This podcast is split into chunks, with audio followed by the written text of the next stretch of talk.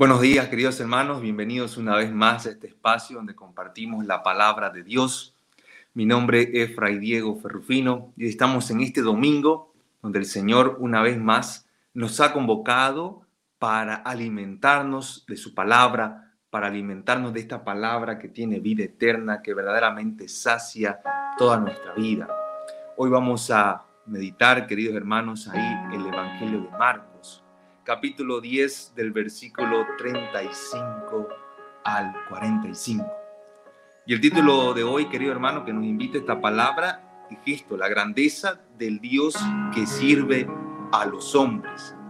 Y que, queridos hermanos, vamos a ver que una cosa era lo que tenían pensado los discípulos sobre el reino de los cielos y otra cosa es la perspectiva que Jesucristo va a mostrar con respecto a vivir el reino de Dios en nuestra vida.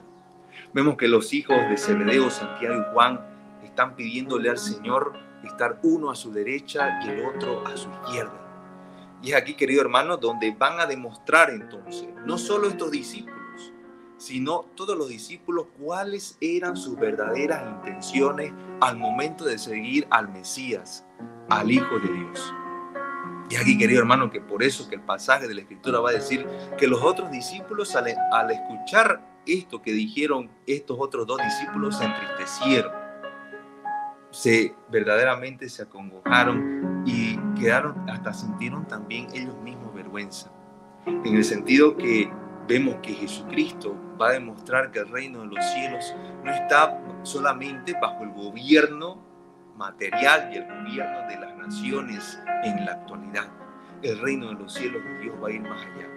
Y para eso hay que entrar en una sintonía con el Señor y empezar a reconocer que este Mesías, el Hijo de Dios, el que viene a estar en medio de nosotros, viene a pasearse en medio del pueblo verdaderamente para experimentar nuestra situación de dificultad, de, dolor, de angustia. Y si no es así, querido hermano, yo digo, estamos entendiendo la sintonía del Señor liberador en nuestra vida. Es por eso, querido hermano, que verdaderamente Cristo se pone y se manifiesta en nosotros cercano. Cercano para decirnos, yo entiendo tu situación, yo entiendo lo que tú vives y quiero que experimentes el reino de los cielos desde ahora, pero verdaderamente como corresponde. Es ahí, querido hermano, donde en este Evangelio de Marcos Jesucristo va a decir, verdaderamente, el que quiera ser el primero, que se haga servidor de todos. El que quiera ser el primero, el que quiera experimentar el reino de los cielos, se haga esclavo del otro. Y esto en el buen sentido de la palabra, querido hermano.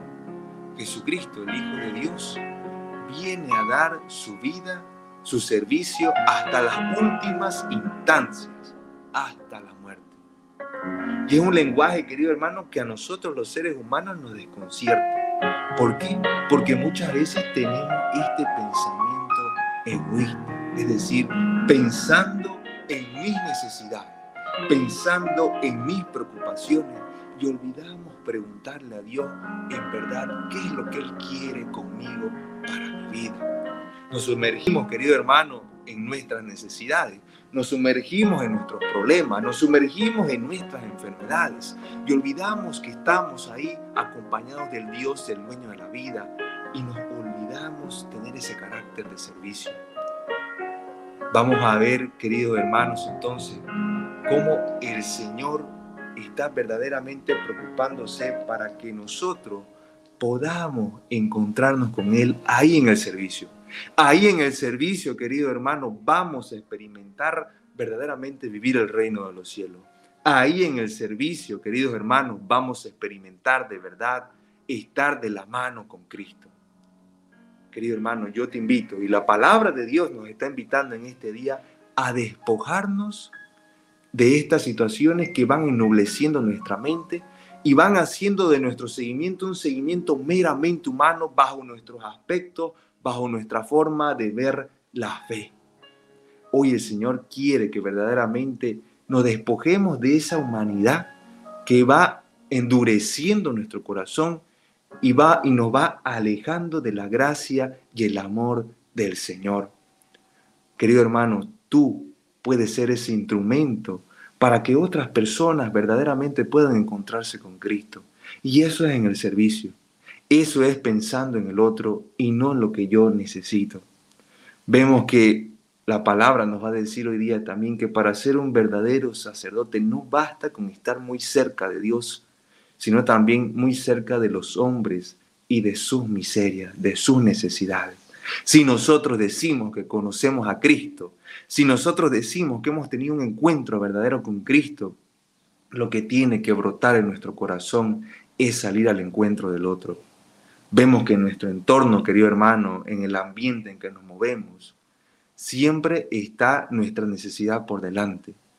En el cargo que estemos, en el puesto que estemos, lo primero que pensamos es nuestro beneficio, es en nuestras necesidades. Pero Dios nos dice, no, si tú quieres vivir en libertad, si tú quieres vivir el reino, despójate de ese pensamiento caduco que entristece nuestra vida. Ahí, querido hermano, en el ambiente familiar, con los amigos, en el ambiente laboral donde tú te desempeñas, Dios te invita a ser un verdadero testigo. Déjate sanar por el Señor, querido hermano. Pídele al Señor que ahí en el lugar que tú ocupas, ahí en medio de tu sociedad, en medio de tu familia, pueda ser el verdadero testigo de la palabra de Dios. Yo te invito a que puedas cerrar tus ojos, que te puedas poner un momento en la presencia del Señor para hacer una oración de entrega de nuestra vida. Dios Padre de misericordia, te damos gracias porque tú eres el dueño de todo, porque tú nos fortaleces, porque tú verdaderamente eres aquel el que nos da la verdadera sabiduría. Hoy te pedimos, Señor, que verdaderamente vivamos el reino de los cielos bajo tus aspectos, bajo tus ideales, bajo tu forma de ver la vida. Tú eres un Dios cercano a nosotros. Tú eres un Dios que se abaja, que se encuentra con nosotros y nos enseña el verdadero camino. Y hoy te pedimos que nos ilumines para seguir el verdadero camino, la verdadera libertad, la verdadera felicidad. Trae paz a nuestros corazones, que ninguna preocupación, que ninguna situación pueda verdaderamente apagar las ganas de estar bajo tu presencia. Y que en este día que tú nos invitas a acercarnos a ti, verdaderamente podamos acoger esta buena noticia hasta lo más profundo de nuestro ser. Ven Espíritu Santo, cayendo, sanando, restableciendo. Ven borrando las heridas de nuestro pasado. Ven sanando nuestras heridas físicas Ven restaurando todo nuestro ser. Hagamos que nuestra mirada verdaderamente pueda tener una mirada llena de fe, de esperanza y de amor.